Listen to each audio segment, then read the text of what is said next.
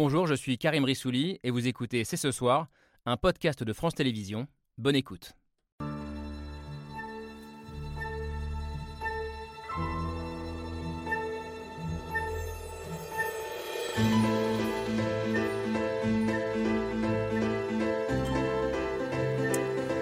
Bonsoir à toutes et à tous, soyez les bienvenus sur le plateau de C'est ce soir. Question simple ce soir, c'est quoi le problème? C'est quoi le problème avec les hommes et notamment avec les hommes politiques? Au terme d'une semaine marquée à LFI par les aveux d'Adrien Quatennens et chez les écolos par les violences psychologiques présumées de Julien Bayou sur son ex-compagne, comment expliquer le malaise au sein des partis de gauche censés être en pointe contre les violences faites aux femmes? Comment interpréter le déni à droite et à l'extrême droite où la prise de conscience semble encore embryonnaire? Est-ce aux partis politiques de gérer ces affaires de violences sexistes et sexuelles ou faut-il laisser la justice enquêter pour éviter ce que certains appellent le tribunal populaire et médiatique? Nous allons essayer ce soir de comprendre les ressorts de ce qui est peut-être le début d'un MeToo de la classe politique. Nous sommes le jeudi 22 septembre 2022. C'est ce soir, c'est parti.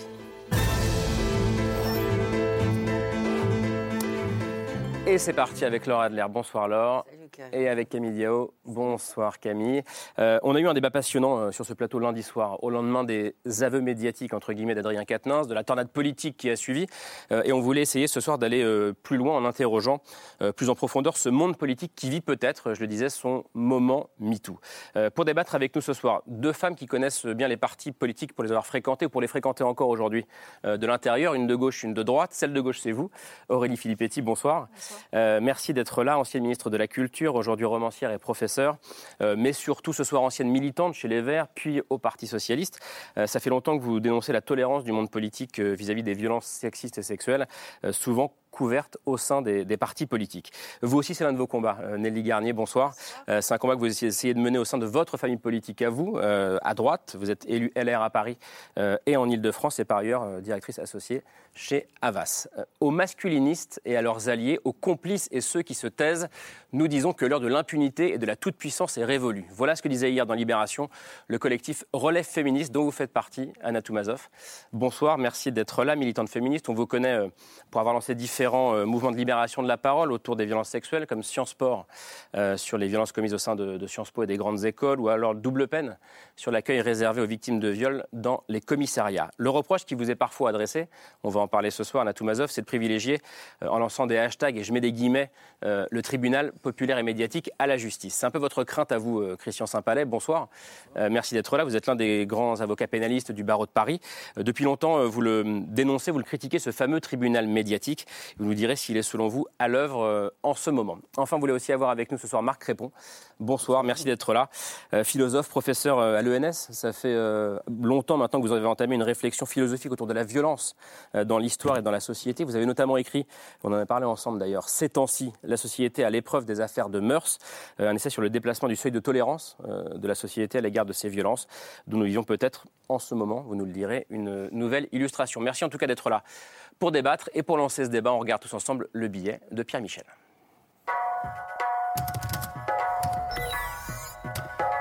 Une gifle, un tweet, le retrait de deux leaders en 48 heures, c'est complètement inédit et d'ores et déjà politique.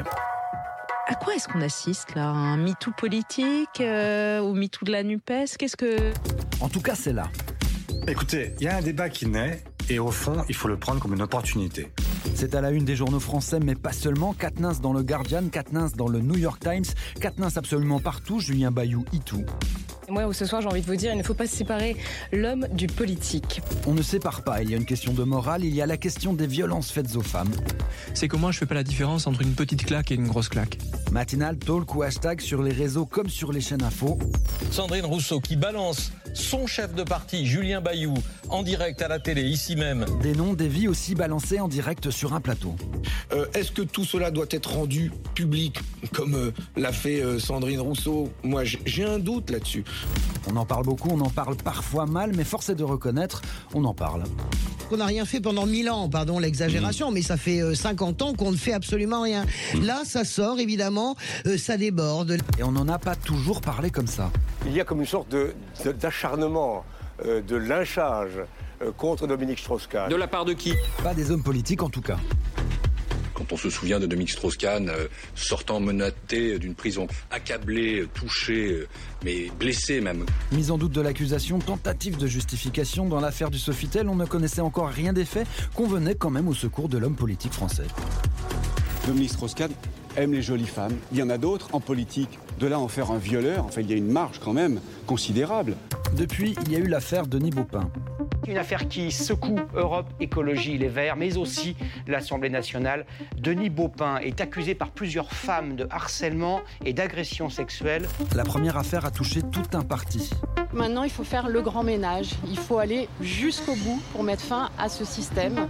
Accusation contre Damien Abad ou contre Éric Coquerel. Depuis l'année dernière, 40 cas ont été signalés à la cellule d'écoute anti-harcèlement de l'Assemblée. Et c'est euh, fondamental de savoir qu'à l'Assemblée, on ne laisse rien passer aujourd'hui. Ne rien laisser passer, c'est ce qui est en train de se passer. Alors, on va parler bien sûr de ce que peuvent faire les, partis politiques, de ce que doivent faire les partis, mais d'abord une question d'ordre plus général. Euh, on a vu l'évolution euh, dans le temps. Est-ce que vous avez l'impression, les uns les autres, les unes les autres, d'assister ces jours-ci à un début de révolution Aurélie Filippetti, est-ce que c'est le début de ce fameux MeToo politique dont on a déjà parlé il y a quelques années Est-ce que ça commence aujourd'hui? C'est la, continuation, en tout cas, de MeToo, qui est, pour le coup, un mouvement vraiment euh, qui, révolutionnaire. révolutionnaire et qui a, qui a changé la société. Qui a changé la société pour le bien des femmes et pour le bien de l'ensemble de la société. Parce que ces violences, elles portent préjudice à l'ensemble de la société à travers les femmes.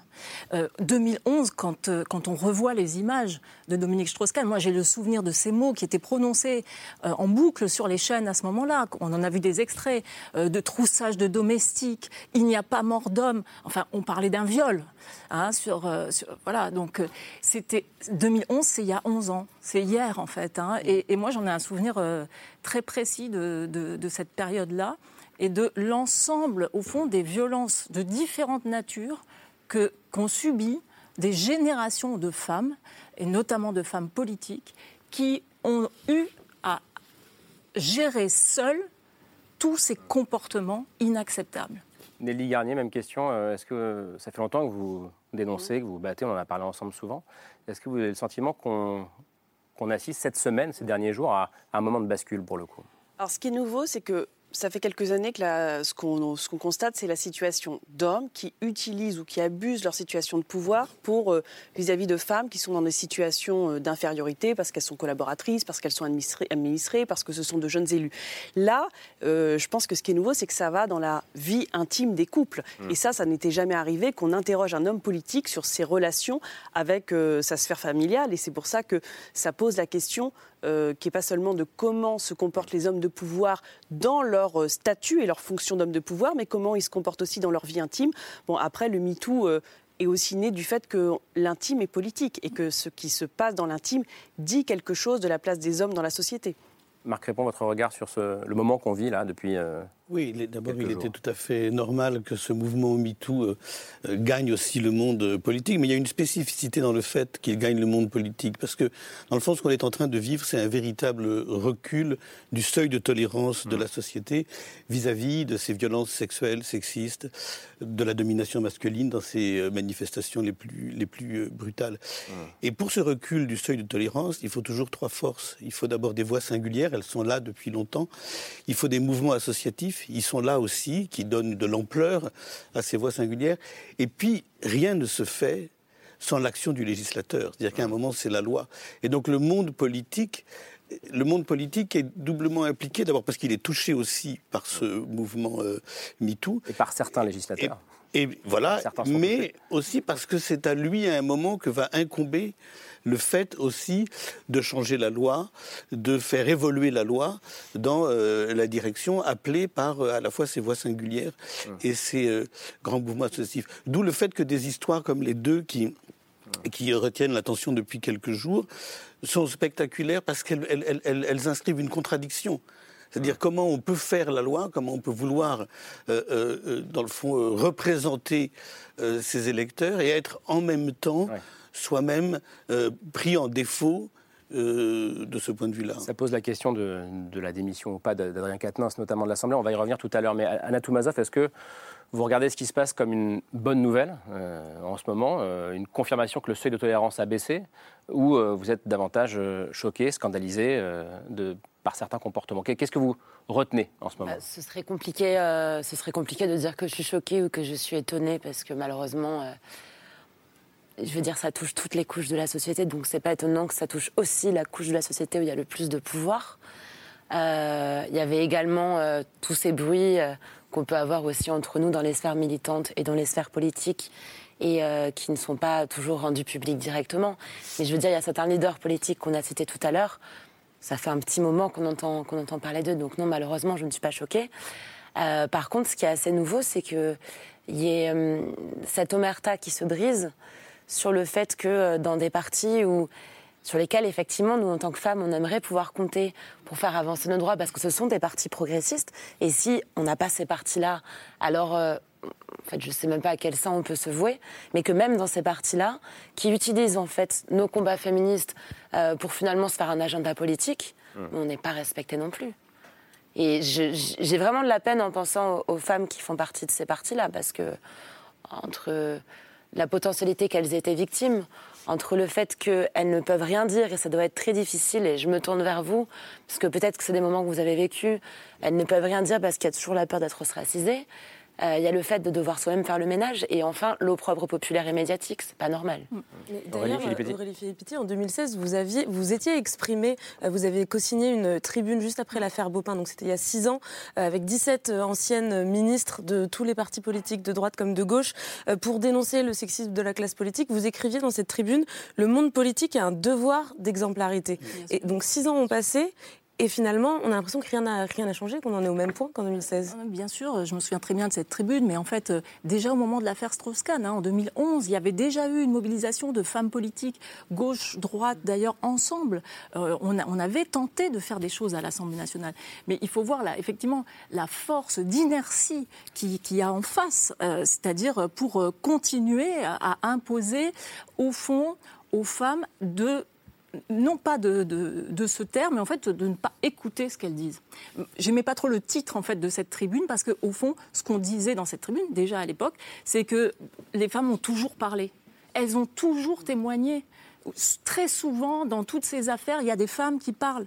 La question, c'est que personne en face ne prêtait la moindre attention euh, à ce qu'elle disait. Et c'était pourtant des sujets éminemment politiques. Quand il s'agit de viol, quand il s'agit de violences domestiques, euh, quand il s'agit de harcèlement sur des collaboratrices, ce sont des questions politiques. Évidemment, il y a un devoir d'exemplarité pour les hommes politiques comme pour n'importe qui, comme pour un chef d'entreprise, un, un journaliste, etc. Mais les partis politiques, ont eu aussi, il faut le dire, aujourd'hui, ils ont suivi, au fond, ils ont tenté de suivre MeToo, mais ce n'est pas eux qui sont à l'origine de MeToo. Mmh. MeToo est un mouvement qui est né de la mobilisation des femmes euh, internationalement. Ce n'est pas des partis politiques qui ont fait émerger ce sujet-là. Parce qu'au contraire, les partis politiques, eux, ils ne voulaient surtout pas que les choses bougent. Laure, ouais. Je pense qu'il y a une euh, situation politique et historique de la situation de la cercle, enfin, du cercle ou du sanctuaire politique en France. Et je pense que nous vivons une spécificité française à l'intérieur de la classe politique de tout temps, depuis la Révolution française. Les femmes ont été ostracisées de cette espèce de coffre-fort qui est une sorte d'apanage de la virilité, de la démonstration et de la puissance du masculin. Elles ont eu le droit de vote très tardivement. Quand euh, les partis ont été obligés de faire la politique des quotas, ben, ils préféraient payer les amendes plutôt que de mettre autant de femmes que d'hommes, même si certains disaient les shabada bada bada. et eh ben, les shabada, ça a toujours été les femmes qui ont toujours été ostracisées et hors d'atteinte du cœur de l'ADN du, du, sanctuaire politique. D'autre part, je pense que cette sanctuarisation de la virilité et de la masculinité en politique, va de pair avec le fait que quand un homme politique arrive au pouvoir, qu'il est éligible, qu'il a de la puissance, qu'il a de la représentativité, qu'il incarne quelque chose, ça lui donne une surpuissance, une espèce de virilité exacerbée et un droit, comme on disait autrefois, de cuissage. Et c'est ça qu'il faut arrêter. Hmm. Aurélie l'a dit, les femmes se battent, les femmes parlent depuis très très longtemps, les femmes, on ne les entend pas parce qu'elles sont vraiment mises de côté et pas considérées comme les égales des hommes particulièrement dans la sphère du politique. Et je rebondis sur, ce que dit là. C'est une question que je voulais vous poser, Marc Répond. Est-ce que, est euh, que la politique, qui est un, milieu intimement lié à cette question du pouvoir, comme le disait Laure, est, du coup un milieu peut-être plus propice que d'autres à ce genre de comportement? Est-ce que le fait d'avoir du pouvoir et euh, ce sentiment d'impunité, cette impression que le corps des femmes est à notre disposition, est-ce que c'est intimement lié? Oui, je suis tout à fait d'accord avec ce que vient d'expliquer Laure, parce que le, monde politique, c'est un monde fait de rapports de domination, de rapports de pouvoir, et donc euh, il est évidemment plus propice à cet euh, exercice de la domination euh, sur les autres qu'est la domination masculine. Donc ah. je, pense qu'il y a effectivement euh, euh, euh, ce que j'entends là, c'est très intéressant tout simplement parce qu'il y a un certain retard à l'allumage mmh. du monde politique et ce retard à l'allumage du monde politique, c'est effectivement que ça a été peut-être plus qu'encore une autre à cause de ce, de ce pouvoir que concentrent les hommes politiques, le lieu par excellence de la domination masculine. Non, je me demandais comment, comment vous entendiez tout ça, Christian Saint-Palais, je ne vous ai pas encore entendu. Euh, non, mais je suis comme euh, tout citoyen parce que vous m'avez présenté comme pouvant euh, non, élever quelques objections, mais je les élèverai peut-être tout à l'heure. J'ai peur toujours d'être invité comme le représentant d'un ancien monde. Quand je viens ici, c'est toujours un peu vrai que l'on me donne. Non, c'est pas, pas ce qu'on cherche, franchement. Mais je revendique l'attachement à certains principes, mais attendez, je me réjouis, bien sûr, et surtout un avocat se réjouit forcément de l'attention qui est désormais portée aux plus vulnérables, puisque vous avez dit, euh, des femmes euh, n'ont pas été entendues. Je crois que vous avez raison de dire, les femmes se sont plaintes, ont dénoncé des situations, et puis collectivement, nous n'avons pas apporté l'attention nécessaire et nous n'avons pas, d'ailleurs, euh, ce que l'on peut reprocher aussi au système judiciaire, c'est de n'avoir pas su donner les suites qu'il fallait, qu'il convenait à des paroles qui ont été pourtant portées jusqu'à dans des commissariats parfois, et peut-être les plaintes se sont-elles enlisées. Ensuite, comme il y a un afflux désormais de paroles, oui, je dis que nous sommes dans l'excès pour le traitement de certaines dénonciations. Il faut que nous réfléchissions ensemble, désormais, comment nous allons traiter Hum. ces plaintes et ces doléances qui sont exprimées. On, va y venir à comment on traite les plaintes. Euh, je voulais juste, euh, parce que vous disiez Aurélie euh, Filippetti tout, tout à l'heure, on a beaucoup parlé et on n'a pas été cru. je sais que ce n'est pas simple pour vous de, parler de vous, de votre expérience, mais vous avez été vous-même victime de violences conjugales. C'était à la fin des années 2000. Vous étiez en couple avec l'économiste Thomas Piketty, économiste reconnu, médiatique très proche du Parti socialiste. Euh, vous avez porté plainte contre lui euh, avant de retirer la plainte, mais il a reconnu les faits. Il a eu euh, ce qu'on appelle un, rappel à la loi. à l'époque, est-ce que vous aviez parlé au sein du PS Est-ce que vous aviez été entendu? Qu'est-ce qu'on vous avait Qu'est-ce vous disait à l'époque? D'abord, effectivement, j'avais parlé au sein du PS. À l'époque, c'était encore plus difficile qu'aujourd'hui, mais euh, j'avais décidé de porter plainte et finalement, euh, il y a eu une, médiatisation que je ne souhaitais pas. Il y a eu des fuites qui ont été organisées euh, dans le Figaro, qui visaient à instrumentaliser en fait politiquement cette affaire.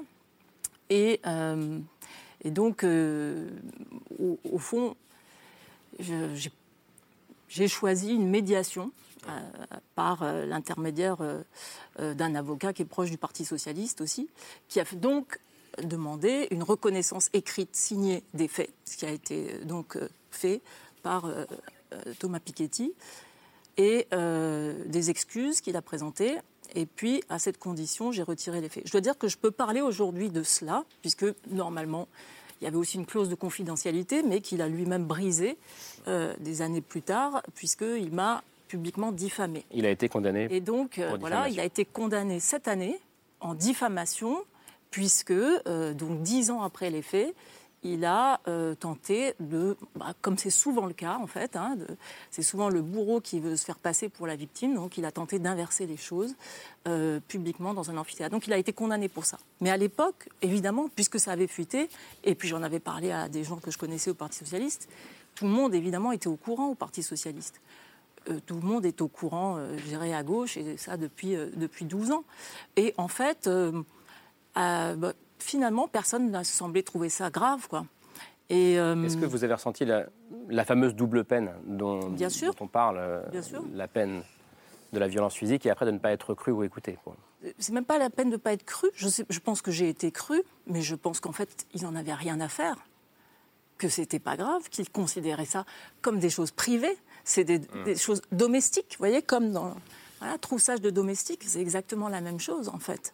C'est des choses qui sont, euh, tu te débrouilles avec ça, ma fille, c'est ça, et ça, c'est des choses euh, qui ne nous intéressent pas. C'est pas de la grande politique, selon ces messieurs. Ah, et, pendant toutes les années qui ont suivi, finalement, c'est moi qui, au fond, euh, par conséquent, ai choisi de, de, ne pas en parler, de, de ne voilà, de me mettre moi-même dans des situations où je n'avais pas à rencontrer cet individu.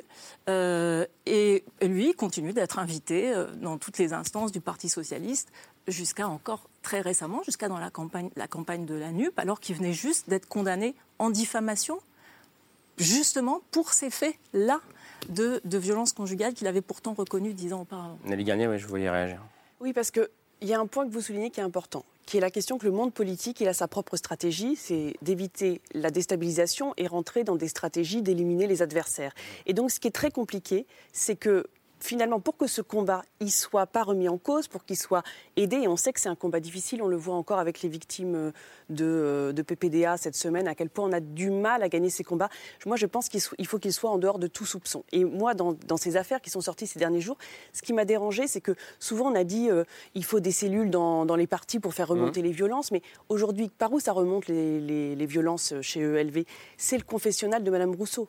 Et ça, quand même, ça pose problème. Parce que, non pas que je doute de la sincérité de, de, euh, de, Sandrine Rousseau, qui a elle-même eu son expérience personnelle avec les violences sexistes et sexuelles, mais ce n'est pas une militante associative euh, dans le domaine des violences conjugales.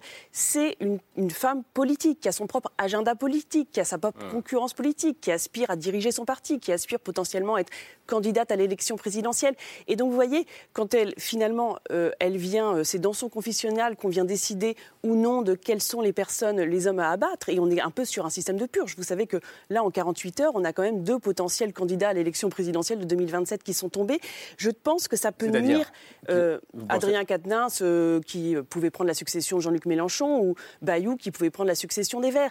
Là, pour moi, on a une dérive qui peut être dangereuse par rapport à nos combats. Et moi, c'est pour ça que j'en ai toujours appelé à des instances indépendantes, à des instances transpartisanes. Et je vais vous dire, moi, je serais femme politique, on viendrait me voir avec une affaire qui concerne mon principal adversaire, je renverrais vers une instance extérieure. Parce que c'est indépendamment de la sincérité et de nos engagements sur nos combats, on n'échappe pas à son statut et à sa fonction. Et ce qui nuit au combat, c'est de le réinclure dans des stratégies politiques. Il faut justement sortir de ces stratégies politiques pour pouvoir aborder sereinement ces sujets. Vous avez employé le mot purge, euh, qui est un mot très fort. on est en plein, cœur du débat. Euh, je voudrais qu'on écoute aussi euh, une autre femme politique socialiste, Laurence Rossignol, qui était interrogée, je crois que c'était hier, sur, sur Europe 1. et voilà ce qu'elle disait du moment en réagissant justement à, à l'affaire Julien Bayou. En l'espèce, je ne sais rien de l'affaire Bayou. Je ne connais pas les faits qui lui sont reprochés, je ne connais pas les faits qui ont amené à son retrait, et je ne sais pas pourquoi. Euh, c'est pourquoi, sans que les faits soient indiqués, euh, Julien Bayou a été balancé euh, devant l'opinion publique. La lutte contre les violences faites aux femmes, c'est pas le baltrap. Voilà, c'est pas le baltrap politique. C'est pas tous les jours on en flingue un c'est hyper intéressant. On ne peut pas soupçonner Laurence Rossignol de ne pas être une femme euh, féministe. Euh, qu'est-ce que vous dites, vous, euh, Marc Répond Est-ce qu'il y a un risque de purge aujourd'hui, oui, de baltrap politique Ce que je voudrais dire d'abord, c'est que dans une société, toute forme de violence implique des stratégies qui sont toujours des stratégies d'invisibilisation. Et ces stratégies d'invisibilisation, elles peuvent porter sur les faits ou sur les personnes. Sur les faits, par exemple, on l'a très bien vu, c'est une façon euh, d'édulcorer le langage, de ne pas appeler un viol un viol, de ne pas parler une agression sexuelle une agression sexuelle, etc. Et sur le fait des personnes, c'est, comme on l'a très bien compris depuis le début de cette émission, c'est de ne pas les entendre, c'est euh, ou, de les entendre sans les entendre et sans accorder euh, à ce qu'elles disent l'importance qu'elles méritent. Et donc ça, ça veut dire une chose, c'est que ces stratégies-là, elles, elles sont ancrées dans les partis politiques d'invisibilisation des personnes, d'invisibilisation, parce qu'elles font partie du jeu politique.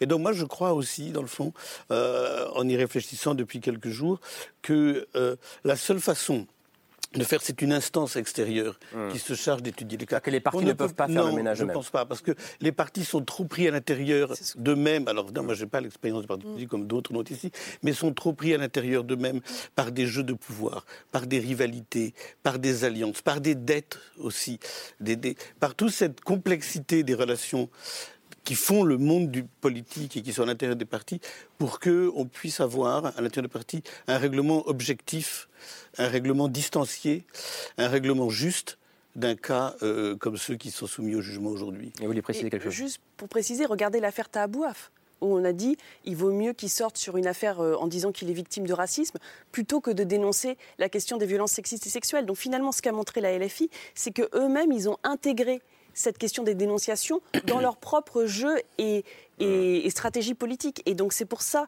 que moi, souvent, très longtemps, j'ai dit les cellules, tout le monde disait il faut les LR, ils n'ont pas de cellules. Alors c'est sûr, moi je pense qu'il vaut mieux qu'il y ait des cellules de recueil de la parole au maximum. Et de toute façon, c'est multicanal.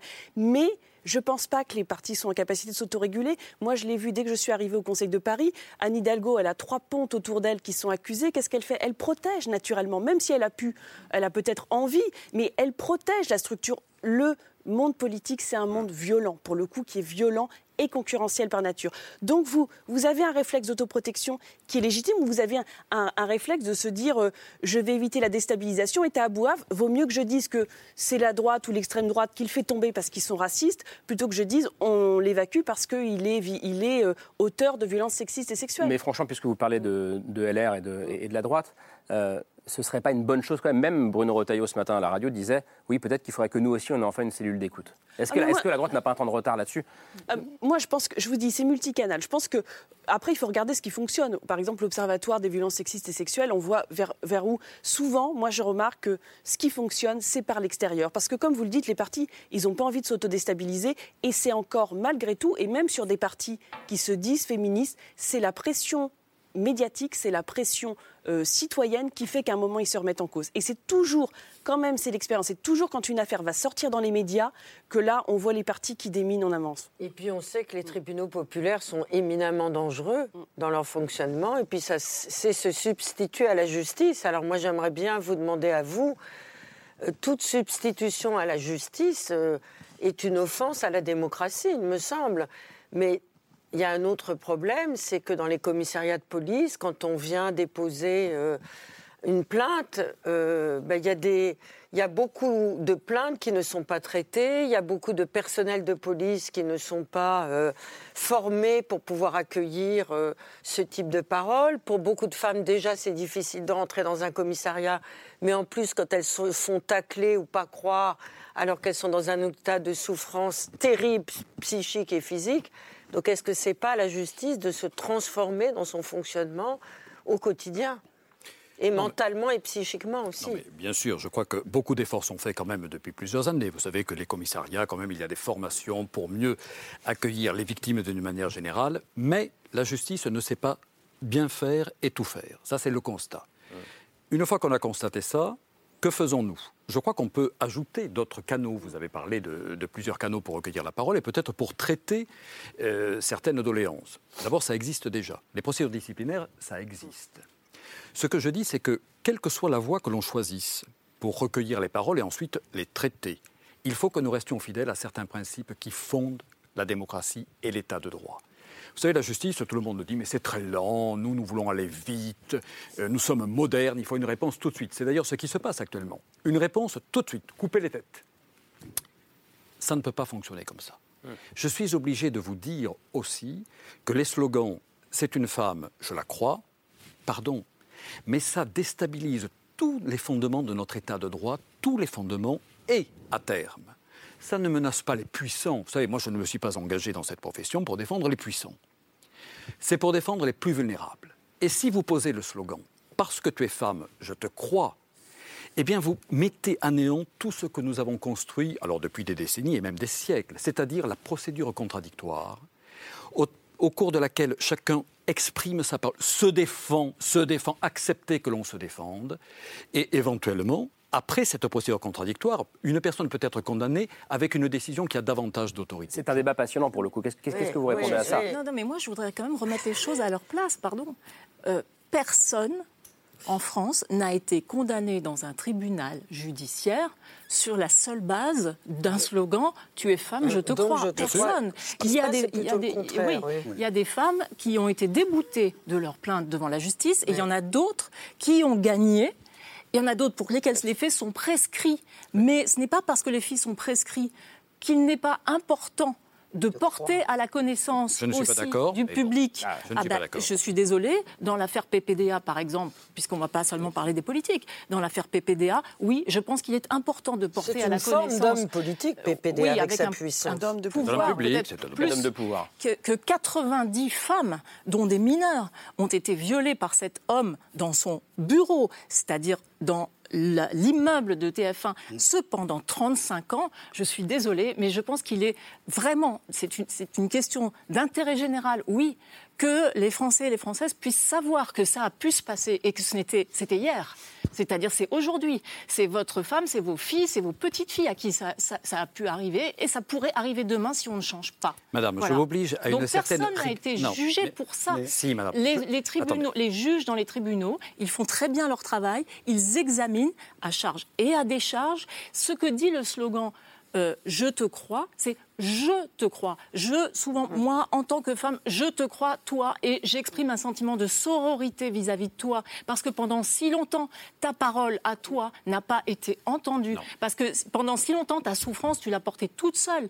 Mais ce n'est pas le juge qui dit ça. Madame, vous aucun savez très, juge n'a jamais vous savez ça. très bien le poids des mots, vous savez très bien aussi euh, comment les choses, dans quel ordre les choses sont traitées chronologiquement.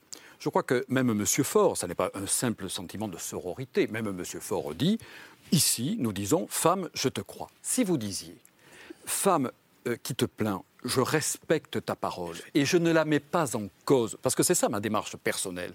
Jamais je ne mets en cause la parole d'un plaignant simplement parce que les faits seraient très anciens en disant mais c'est tellement vieux que je ne peux pas te croire. Ça n'est pas du tout la démarche que nous devons adopter. Oui, mais là, nous devons vous dire pensez à tout donc qu'une femme va franchir Madame, la porte d'un commissariat pour madame, aller raconter Madame, à des policiers quelque chose qui n'est pas arrivé Acceptez cette idée. Je vous, Je sais pas, je, je vous assure. vous pensez Attendez. ça J'ai plaidé l'autre jour dans voudrais- un tribunal de la périphérie après une, une, euh, main courante. Le parquet a décidé, exactement comme dans l'affaire que nous entendons, d'ouvrir une enquête préliminaire et le parquet, même si euh, l'épouse ne le souhaitait pas, a poursuivi l'homme euh, devant le tribunal euh, correctionnel.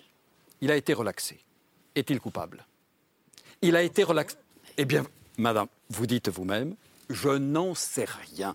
C'est ma position. Nous sommes obligés intellectuellement de nous dire, nous n'en savons rien. Vous croyez que ma, euh, ma compassion ne va pas immédiatement vers les plaignantes dans l'affaire que vous évoquez tout à l'heure? Mais évidemment qu'elle va là. Mais je me tourne vers le mis en cause. Le mis en cause nous dit, je conteste les faits. Je le crois, je ne le crois pas. Ça a marché pendant des Mais décennies, je- non, je m'oblige à sortir et à laisser faire.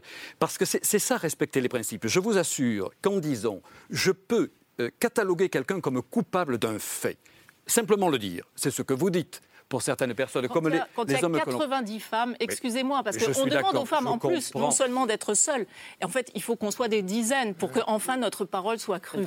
Voilà, dans la balance, une un homme vaut 90 Non, mais femmes. là, il y a quatre- il y a plusieurs Mais plaignantes. donc, Là, il y a quand plusieurs un plaignantes. faisceau, un faisceau d'indices, comme voilà, comme on dit Anna un je, voulais vous entendre là-dessus. Qu'est-ce que vous, vous pensez Vous dites vous, je te crois aussi, c'est l'un de vos...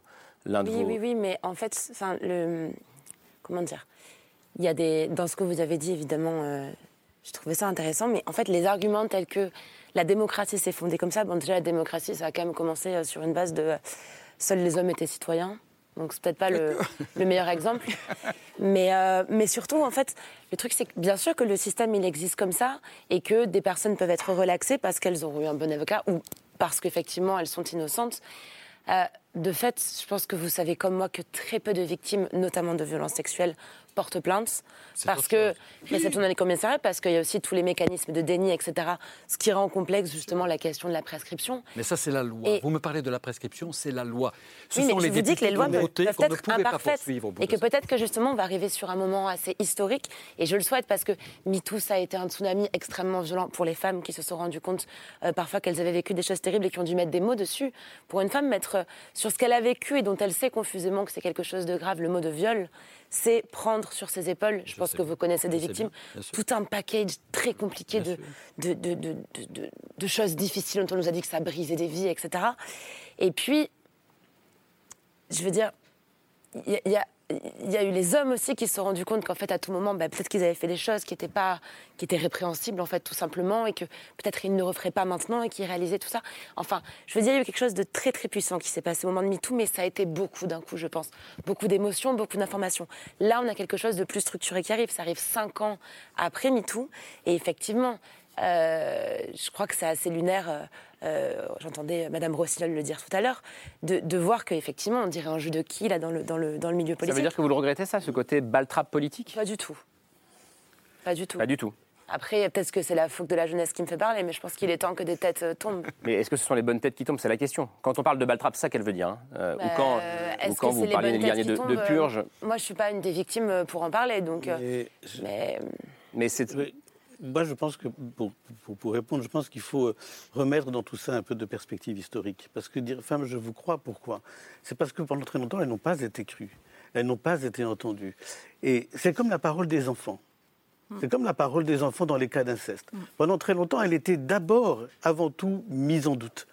Et vous savez qu'actuellement, les travaux de la Civise, qui m'a auditionné il n'y a pas très longtemps, consistent à, à, demander que désormais, par précaution, la parole des enfants soit entendue et qu'elle soit crue. Mais je pense que c'est pas pour la parole des enfants. Non, mais vous savez je pense que ça relève, mais je pense que c'est plus grave. Non, mais même d'un point de vue, je pense que c'est plus grave de ne pas partir d'un principe premier de précaution dit on va d'abord croire et puis on verra après, que de commencer par mettre en doute mmh. en attendant d'avoir des preuves éventuelles, comme pour la parole des enfants, comme pour toute la... Parce que les, les, pour moi aussi j'ai été horrifié par cette histoire de, de, de, de, ces dizaines et dizaines de femmes brutalisées, violées par Patrick Poivre d'Arvor sans avoir jamais pu se défendre. Est-ce que parce que leur carrière en droit, était immédiatement... il, il n'a pas encore été reconnu coupable?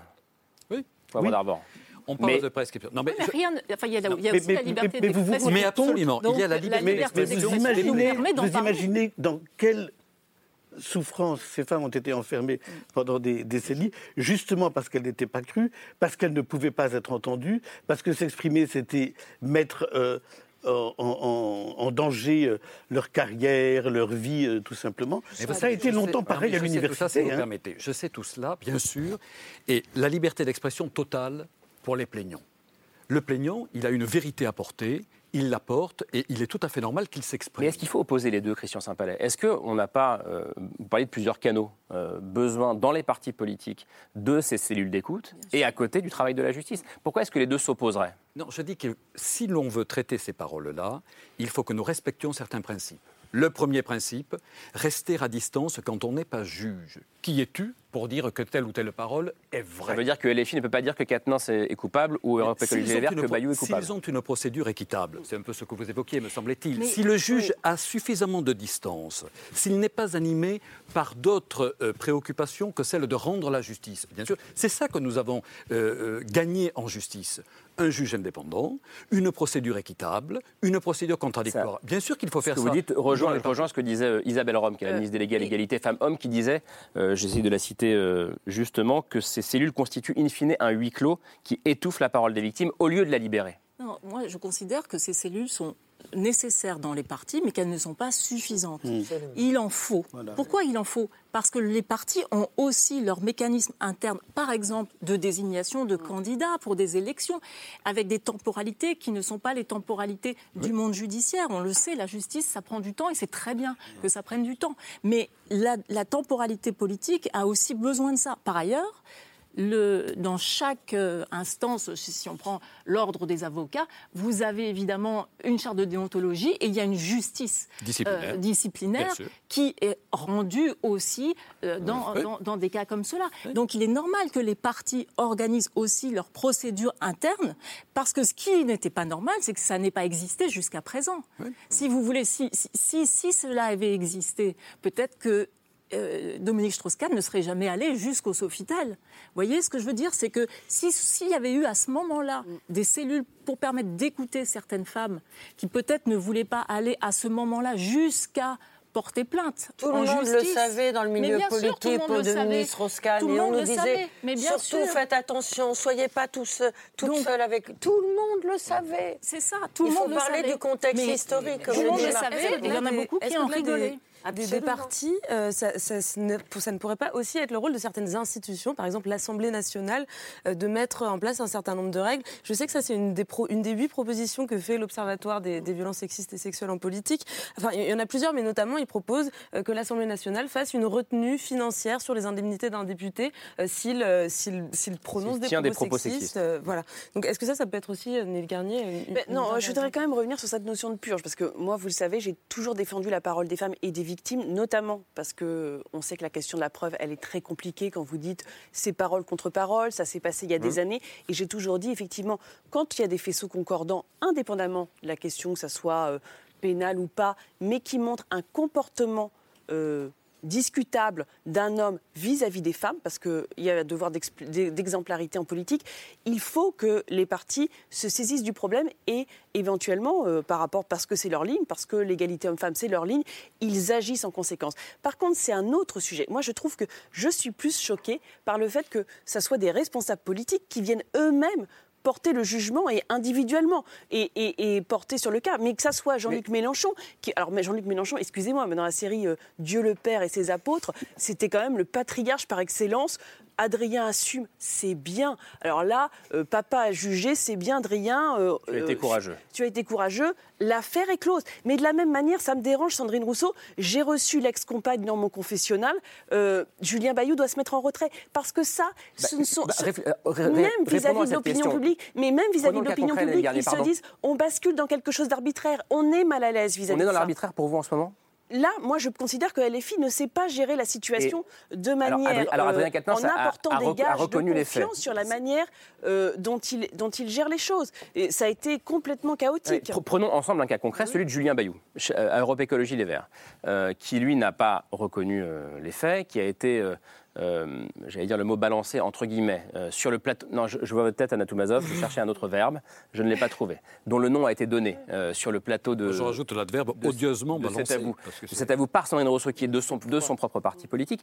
Est-ce que Julien Bayou, vous trouvez ça normal qu'il se mette en retrait, ou est-ce que ça, c'est une purge qui va trop loin? Je trouve anormal qu'une personne qui a son propre agenda politique, un agenda politique qui la met en concurrence avec Julien Bayou, décide, enfin porte ce jugement-là. Je pense qu'elle aurait dû s'en remettre vers une structure externe, elle aurait dû renvoyer. D'ailleurs, on l'a dit, moi, il y a des, actu- des, des, enquêtes journalistiques, notamment celle de Marine Turki, que vous avez déjà reçue sur Mediapart. Ça fait des années que je la connais. On sait qu'elle croise les témoignages, on sait que c'est des enquêtes qui durent des années. C'est pas la même chose que de dire je l'ai reçue et, et, je viens dénoncer sur un plateau. Moi, j'étais profondément mal à l'aise avec ce qui s'est passé. Est-ce qu'il est y a une enquête journalistique oui, en cours Voilà, c'est pour vous dire, moi, je ne sais pas juger. Mais par contre, la méthode de le livrer sur le seul témoignage, alors qu'on est soi-même en voilà, en concurrence avec cette personne, je trouve qu'il y a quelque chose. À aucun moment vous ne vous dites euh, ça va trop loin ou trop vite. Je veux dire, là, on parle d'un cas, oui, un cas, un exemple, une fois peut-être. Voilà. Et en, à, de l'autre côté, il y a des dizaines de cas. Alors, les femmes dont la tête a été coupée par ce genre d'affaires, pas seulement la tête, mais le cœur en fait, hein, et, les et, tripes, le corps. et le corps. Hein, des femmes dont la vie a été brisée par ces violences. Il y en a des dizaines, des centaines. Toutes ces femmes-là, elles ont disparu de l'espace public. Et, personne ne pleure sur leur sort. Personne ne pleure là sur le cimetière de, nos sœurs euh, violées, euh, battues, humiliées, harcelées. On, on, va pleurer sur le sort.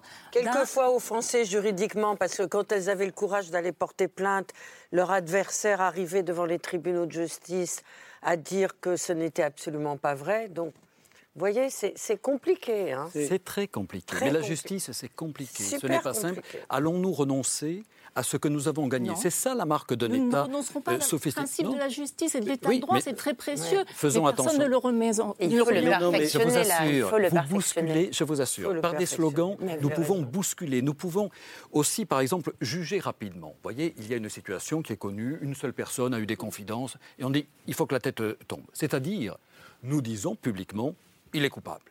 Et nous, vous voyez, dans cet état de droit, tous les jours avocats, nous sommes dans des audiences à dire pour les plus pauvres, vous savez qu'on juge très rapidement. C'est ça notre combat quotidien. Pour les plus pauvres, Bien parce que c'est plus global que ça. Oui, mais alors- Pour les plus pauvres, nous essayons d'avoir des audiences, d'avoir des paroles. Et là, si vous, les hommes politiques, les femmes politiques, vous dites on va se contenter euh, d'une accusation pour prononcer une sanction symboliquement, c'est ce que l'on entend. Mais nous avons la possibilité de traiter plus rapidement que la justice avec une procédure équitable, comme les procédures disciplinaires. Il faut le faire. Nous ne le faisons pas suffisamment, y compris dans les partis. Nous pouvons le faire, mais il ne faut pas, je vous assure, renoncer à des principes fondamentaux. Et là, quand on dit il y a une accusation, personne ne le veut, mais on le permettez... Non, non, je vous assure. Je sais que vous allez oui, si vous permettez, parce que là encore, je, il faut situer les choses encore une fois dans une perspective. Moi, une chose me frappe beaucoup sur ce plateau, c'est la pluralité des voix. Hmm. Et c'est important la pluralité des voix. C'est-à-dire que qu'est-ce qu'on a comme voix? On a une voix à l'intérieur des partis, voilà. Et effectivement, qui ont besoin eux aussi de, de, clarifier leurs procédures et qui ont leurs agenda propres. Et ça, je suis tout à fait euh, d'accord. On a la voix de la justice, on a la voix des mouvements d'opinion. Évidemment, tout ça, ces différentes voix intervenant, ça donne une impression un peu chaotique ça donne une impression. Mais peut-être que quand il s'agit de faire bouger les choses, quand il s'agit de faire bouger les lignes, quand on est en train de vivre un moment aussi historique qu'on est en train de vivre, parce que je crois que c'est historique, en tout cas, ça l'est très profondément pour toute une génération, pas la mienne, celle, euh, ben, la vôtre, celle euh, voilà, des gens qui ont entre 25 30 ans et qui emmènent tout le monde derrière eux. Quand on est en train de vivre un mouvement historique. on est content de vivre cette révolution, nous les vieux. C'est inévitable qu'il y ait une pluralité de voix et qu'il y ait quelque chose de. Alors c'est vrai, c'est dangereux. C'est vrai, ça peut aussi produire des injustices. C'est vrai que dans ce grand mouvement de colère dont la société s'est emparée, bah, elle peut faire aussi euh, euh, des victimes par, euh, par ricochet. Évitons. Mais oui, c'est simplement bien mon sûr. Mais en même temps, vous savez, je, une fois, pour prendre une autre grande lutte, à un moment de lutte, la lutte pour les droits civiques aux États-Unis. À un moment, Angela Davis est interrogée, on lui dit mais vous n'avez pas, vous trouvez pas que c'est violent quand même tous ces mouvements, etc. Et qu'est-ce que Angela Davis a dit? Vous rigolez? Vous savez de quel type de violence on parle là. Vous savez d'où nous venons, nous Et vous allez nous reprocher telle ou telle forme de violence. Alors, c'est vrai, c'est vrai que moi je suis contre la violence, je suis contre toute forme de violence. Mais c'est vrai que dans des moments de bouleversement comme ça, eh bien, euh, oui, il peut y avoir euh, ce moment un peu chaotique que nous vivons, qu'il y a cette pluralité de voix et qui est absolument nécessaire pour produire ce qu'on attend, c'est-à-dire ce que les Grecs appelaient une métanoïa, c'est-à-dire un véritable bouleversement, un renversement des consciences. Parce que c'est ça qui est en jeu, et ça, la justice, que vous avez des raisons de vouloir protéger, ne peut pas le faire toute seule. Anna Tomazov. Mais surtout, moi, je pense qu'en fait, il y a la question de est-ce que la justice est encore juste, et est-ce qu'elle surtout, est-ce qu'elle est encore adaptée?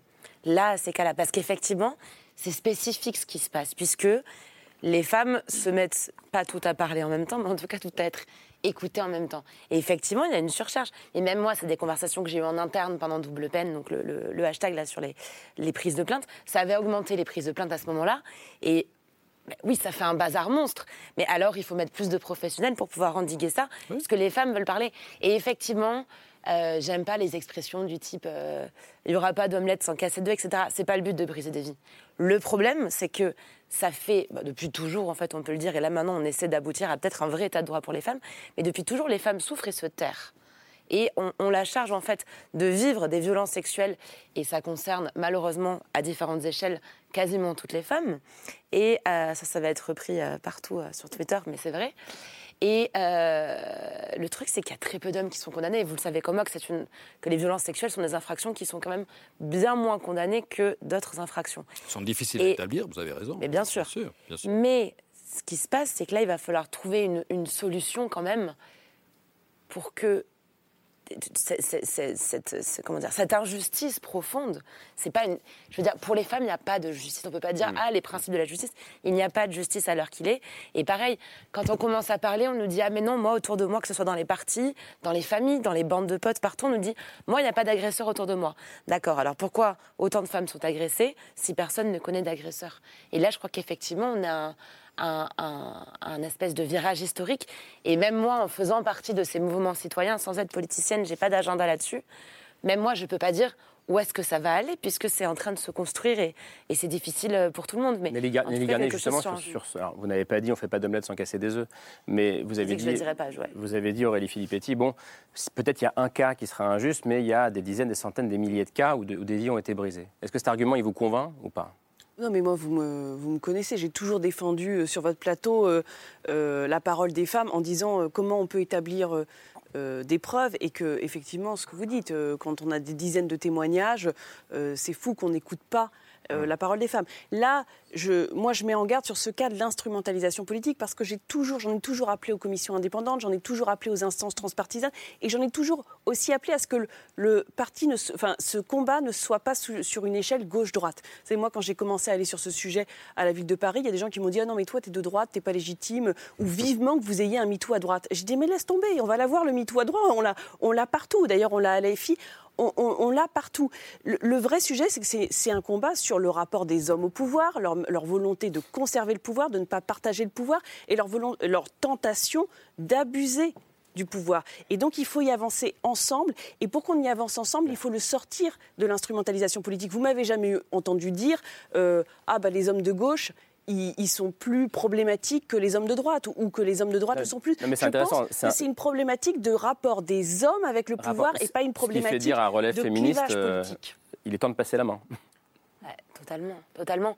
Et il est Donc, temps ça veut aussi. Dire de passer la main aux femmes. Non, mais il, est, il est temps, il est temps en fait. Et ça, c'est un truc qu'on a beaucoup vu dans les groupes de gauche. ministre de l'Intérieur, par exemple. Là, je trouve que là, vraiment, d'avoir une femme Il y a eu Michel Il y a eu Michel Alors, il faut aller en Moldavie. La Moldavie, la présidente est une femme. Elle ne serait pas accusée de viol déjà. Il faut aller, il faut aller en Moldavie. La présidente est une femme, la première ministre. Ça raconte le modèle masculin du pouvoir. Vous êtes d'accord avec ça il y a beaucoup de pays d'Europe du Nord. Ce que la tribune dit aussi, c'est qu'il y aura plus ces espèces de réflexes justement assez familiaux de dire bah non, en fait, lui, c'est un bon. Bon, là, je vais reprendre le vocal de l'extrême gauche, mais ça, c'est un bon camarade. Donc, en fait, ce serait dommage de le perdre juste parce qu'il a violé quelqu'un. Bah non, en fait, non, mais enfin, c'est des trucs qu'on peut entendre quand même parfois. Oui, mais Laure le disait sur l'incarnation du pouvoir. Ça pose aussi la question de la France insoumise qui a voulu aller sur cette problématique euh, de, du féminisme, de la lutte contre les violences sexistes et sexuelles, a eu tort d'aller, et qui a gardé un fonctionnement, moi, que je trouve très patriarcal. Excusez-moi, mais Jean-Luc Mélenchon, Jean-Luc Mélenchon, c'est le tribun à l'ancienne. C'est le, c'est l'homme dans sa virilité, son impulsivité, son agressivité, et il, en, il en a encore fait preuve aujourd'hui. Et donc aujourd'hui, ben, il est comme de la société, enfin comme, euh, comme les partis, comme tout le monde, c'est la société qui, qui les bouscule, parce que euh, ce que ça a montré, c'est que la France insoumise était un parti comme un autre, avec une structure patriarcale comme la plupart des partis. Et, mmh. et on est tous on est tous dans le même combat. Enfin, je pense que femmes politiques, de toutes nos étiquettes politiques, on est toutes dans le même combat. Camille, sur le rapport au pouvoir, c'est intéressant de voir comment LFI a géré la situation. Oui, effectivement. Alors déjà, on sait que, Jean-Luc Mélenchon a, longtemps été très euh, sceptique, très méfiant face à la mise en place d'un comité euh, euh, contre les violences sexistes et sexuelles au, sein de LFI. C'est un article dans Le Monde la semaine dernière de Raphaël Baquet et Ariane Chemin où on apprenait qu'il appelait ça le machin. bon, on a vu la réaction qu'il a eue avec son tweet où il saluait le courage et la dignité euh, d'Adrien Quatennens qui a été très, euh, très contesté. Et aujourd'hui, devant, enfin c'était ce matin je crois, euh, devant les, caméras de, l'émission Quotidien, il a persisté et signé malgré toutes les critiques. Est-ce que vous regrettez les tweets que vous avez publiés? Monsieur, je, pèse mes mots tout le temps. C'est vous qui regrettez ce que vous êtes en train de dire. Vous les avez pesés là? Donc, ah, pas de euh, Jean-Luc Mélenchon n'a pas vraiment compris, je pense, ce qu'on lui reproche. Et je voulais, juste avant de vous faire réagir à ces images, vous montrer une autre image. C'est celle de la conférence de presse de la France Insoumise euh, mardi, euh, où forcément la presse a posé beaucoup de questions sur l'affaire Katnins. Et qui sont les membres de la France Insoumise qu'on a envoyés en première ligne pour répondre à ces questions? Ce sont exclusivement des femmes. Alors là, il y, a des hommes sur la photo, mais ils n'ont pas répondu aux questions. C'est Mathilde Panot, Clémentine Autain, Daniel Obono, qui doivent finalement défendre défendre leur parti, euh, défendre la parole de, leur mm. chef euh, Jean-Luc euh, Mélenchon. Qu'est-ce que ça dit, Aurélie Filippetti, ces, deux images-là qu'on vient de voir? Oui, Ça dit qu'effectivement, les choses ne, bougent pas. Enfin, on a l'impression que là, il faut que tout change pour que rien ne change, quoi, en quelque sorte. On envoie au front des femmes, dont certaines elles-mêmes victimes hein, de, de violences par le passé, et on les envoie pour aller euh, justement essayer d'expliquer de, euh, des choses en fait euh, inexplicables. Donc, et, ce qui est dommage dans, ce dont on parlait au sujet de Julien Bayou, au sujet de, de c'est au fond que ce sont encore des femmes qui se retrouvent sous le feu des critiques et, sous, les feux, de la rampe ou dans l'affaire Tabouaf aussi. c'est les femmes qui ont pris tous les coups, une fois de plus politiquement. Et, c'est ça aussi la grande perversité euh, de ce, de ce milieu politique quand il, quand il s'agit de, de, traiter des, des, violences sur les femmes. Mais il me semble que la cellule des écologistes n'est composée que de femmes, n'est-ce pas? Il n'y a pas de... Je, crois que c'est un choix. En tout cas, en tout cas quand il y a quand dans les programmes électoraux, on trouve le féminisme, effectivement, euh, et les combats contre les violences euh, faites aux femmes à, à chaque paragraphe, maintenant, C'est déjà un progrès, remarquez. Hein. Mais en revanche, dans les faits, oui, on va saluer le courage de celui qui simplement, bah, oui, euh, tire contraint et forcé les conséquences de ses actes, ce qu'il aurait dû faire auparavant d'ailleurs. Il nous reste quelques minutes. Je vois quand même qu'on pose la question de, euh, de la suite pour ces hommes-là, euh, justement. Je parlais de votre histoire en début d'émission, Aurélie Filippetti. Vous avez tweeté cette semaine, justement, en parlant de, mm. de, Thomas Piketty. Euh, Olivier Faure, le patron du PS, a dit en substance c'est bien ce qui se passe à LFI. Et vous avez tweeté, alors c'était et donc le PS n'invitera plus Piketty. Est-ce que ça veut dire qu'un homme qui a été reconnu coupable de violence, il ne doit plus jamais être invité dans un parti politique, sur un plateau de télévision? Ah ben ça, c'est le choix des rédacteurs en chef euh, et c'est le choix des partis politiques. Mais quand un parti, quand un chef de parti dit la lutte contre les violences est notre priorité, il est normal que quelqu'un se mette en retrait parce qu'il a reconnu euh, euh, des violences, à ce moment-là, je le mets en face de ces contradictions. Moi, dans mon affaire, il y a eu deux, deux décisions de justice. Il y a eu un rappel à la loi en 2009 contre M. Piketty et une condamnation définitive en diffamation cette année, en 2022, il y a deux décisions de justice. Là, c'est pas un tribunal populaire, c'est vraiment la justice qui, a rendu. Euh, voilà. Donc, c'est à eux d'en tirer les conséquences, que ce soit les journaux qui l'invitent ou, euh, les partis qui l'invitent. Il n'y a pas que le PS, la LFI aussi. Euh, la NUP avait mis ce monsieur en avant au moment de, au moment de la campagne euh, législative. Comment vous regardez ça les uns et les autres? Dans le fond, vous, la, question que vous posez là, vous reposez la question qu'on a, dont on est parti au début, mais qu'on a évoquée très fugitivement, qui est celle de l'exemplarité. Et je crois qu'effectivement, l'exemplarité, c'est très important pour une raison aussi qu'il faut rappeler, c'est qu'on vit aussi une époque de décrédibilisation accentuée de la parole politique. On vit euh, élection après élection avec des taux d'abstention extraordinaires et avec, euh, dans le fond, l'impression d'une désaffection croissante de la population vis-à-vis de ces élites politiques. C'est pour ça que si les élites politiques veulent porter ces grandes causes qui aujourd'hui traversent la société, elles se doivent d'être exemplaires. Donc je pense que j'ai répondu à votre question. Oui. C'est vrai. Vous vouliez répondre aussi à la Toumazov Moi, je pense, et ça vaut pour les partis, et ça vaut pour l'ensemble de la société, qu'il va être temps de trouver des solutions. Et là, c'est notamment à des professionnels du droit de les trouver, enfin tout ça, pour que, en matière de violences sexuelles et sexistes, justice se fasse. Parce que sinon, effectivement, les femmes n'auront pas justice. Et les hommes, bah, dans ce cas-là, si on craint pour eux, et je peux entendre ces craintes, euh, seront sûrs de ne pas être victimes de ce supposé tribunal populaire. Mais là, ma question ne concernait pas euh, la question de la justice. La justice est passée. Oui. Euh, et après, c'est la question d'après le oui, mais quand, quand on parle de cette espèce de mise au banc euh, potentielle d'un homme. pour l'instant, il n'y en a eu aucune de mise au banc, de personne d'ailleurs, ni de PPDA, mais c'est la, crainte de, en fait, d'une ni de, populaire. de personne. Je pense qu'il faut que nous réfléchissions quand même, parce que là aussi, vous savez, dans un état de droit, nous nous battons aussi pour que la sanction soit parfaitement adaptée et à la gravité des faits et à la personnalité de celui qui est l'auteur des faits. Et donc nous prenons ce temps de déterminer une la sanction adéquate et dont nous nous approchons, parce que là on parle toujours de la gifle, là dont on vient de parler. Mais en réalité, juger un homme et le sanctionner, c'est s'approcher de l'homme. Ça prend du temps, ça peut donner le sentiment qu'on oublierait la victime, mais on ne l'oublie pas. Mais on s'approche de l'homme et on va le sanctionner à hauteur de ce qu'il a fait et au, regard de qui il est. Et dans les sanctions, par exemple, il y a rarement un bannissement total. Vous avez certaines infractions qui sont punies de l'inéligibilité, qui peut être mmh. punie de l'inéligibilité. Mais ensuite, est-ce qu'il faut, ça n'est pas mon combat, je, vous le dis franchement, je comprends parfaitement ce que vous dites, mais ce n'est pas mon combat euh, de euh, vouer aux gémonies pour l'éternité et mettre au banc pour l'éternité un homme, même s'il a fauté, et même nous qui défendons des criminels, nous qui veillons à ce qu'ils se réinsèrent. Vous voyez, non, non, mais c'est un, un problème global. Là aussi, attention à ce que nous disons. Si, alors même que l'on n'est pas sûr, on met au banc une personne, c'est difficile, je vous assure ensuite, de tenir notre état de droit. Or, la justice a besoin d'autorité. Il ne faut pas la déstabiliser parce que c'est un élément de cohésion de notre groupe social. Donc je crois, restons fidèles à nos principes. Il y a nos humeurs, quelques excès, mais je sais bien qu'il y aura quelques excès. Mais moi qui suis avocat, oui, je me préoccupe, je m'autorise à le dire, de l'honneur de ces hommes qui sont mis en cause. Oui, je pense à eux aussi, parce qu'il faut que des hommes et des femmes pensent à eux aussi. Et donc, il faut que collectivement et individuellement, nous ayons des attitudes qui ne mettent pas en péril ce que nous avons construit. Et c'est un équilibre très fragile. Difficile à entendre, j'ai l'impression. Euh. Non, parce qu'au fond, vous parlez de mise au banc. Le bannissement, c'est un terme, finalement, ça existait dans la Grèce et dans la Rome antique. On chassait de la cité. Tous les hommes dont on a parlé depuis le début, hein, que ce soit DSK, PPDA, euh, je ne vais pas prendre mon cas personnel, mais enfin, voilà, ils sont toujours là. Ils sont partout même. Enfin, on entend parler d'eux.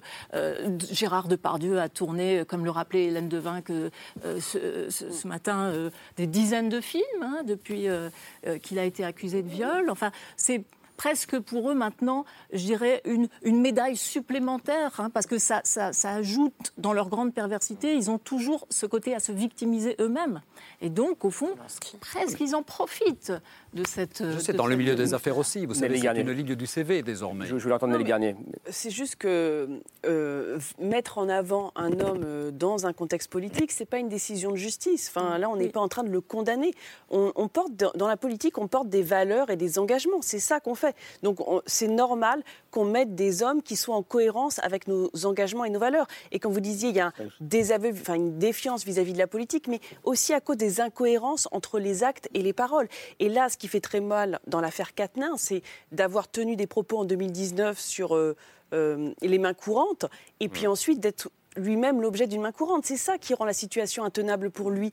Et donc, je pense que ce qu'il faut, c'est qu'il y ait de la cohérence. Effectivement, quand un parti dit, ou quand un parti présidentiel, ou quand un président dit c'est ma grande cause du quinquennat, ou quand un parti dit c'est ma priorité, et que vous maintenez dans des situations de pouvoir très importantes des hommes qui ont des témoignages concordants à leur encontre, bien évidemment, politiquement, ça ne va pas. Je ne parle pas d'un point de vue juridique. Mais Nelly c'est quand même bien de dire c'est ma priorité.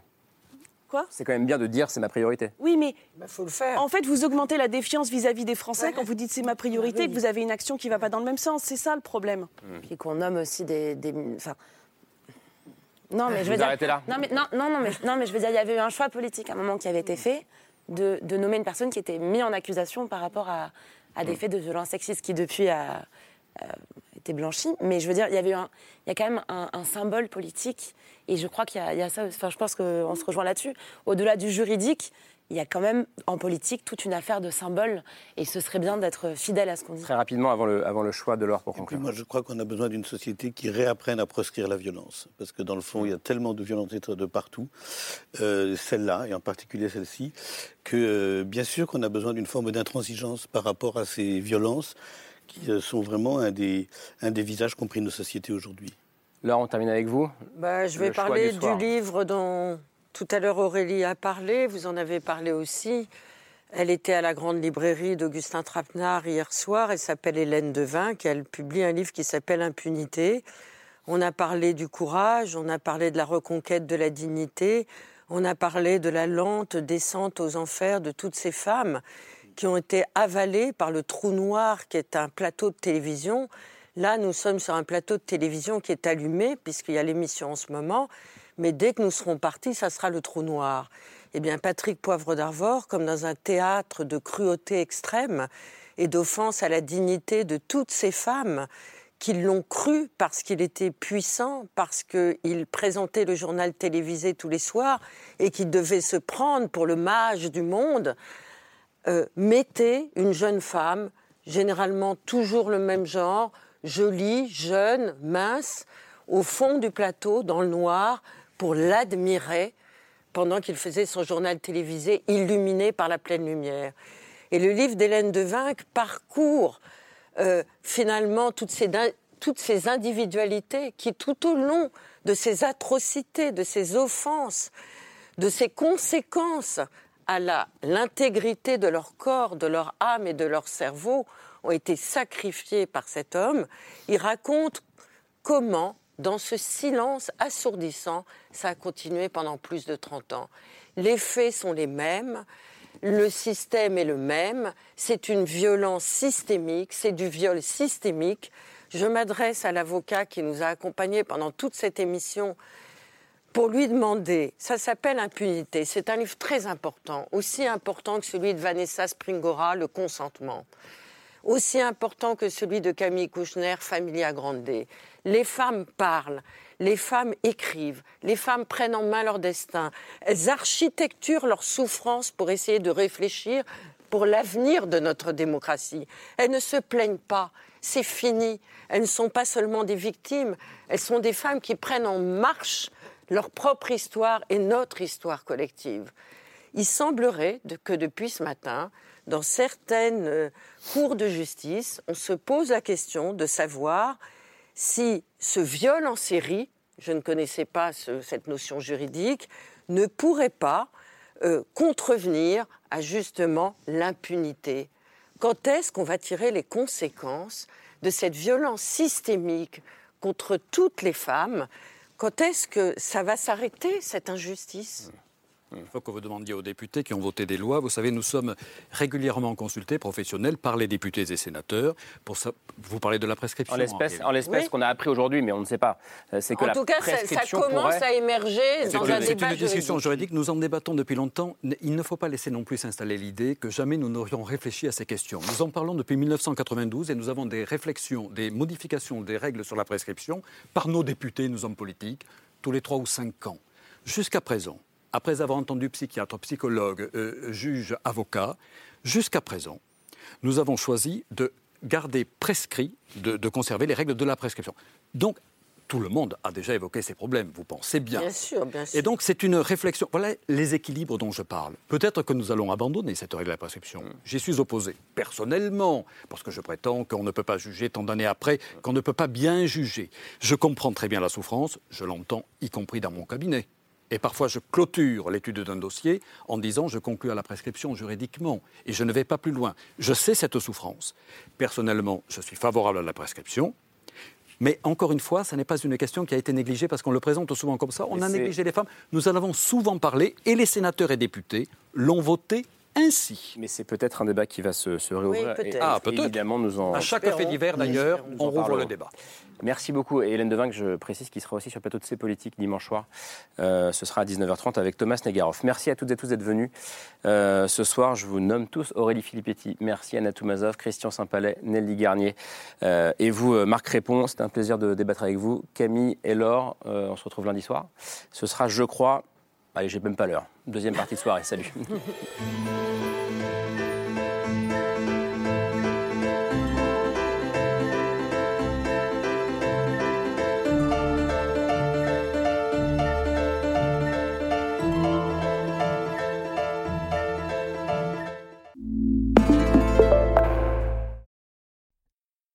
C'était C'est ce soir, un podcast de France Télévisions.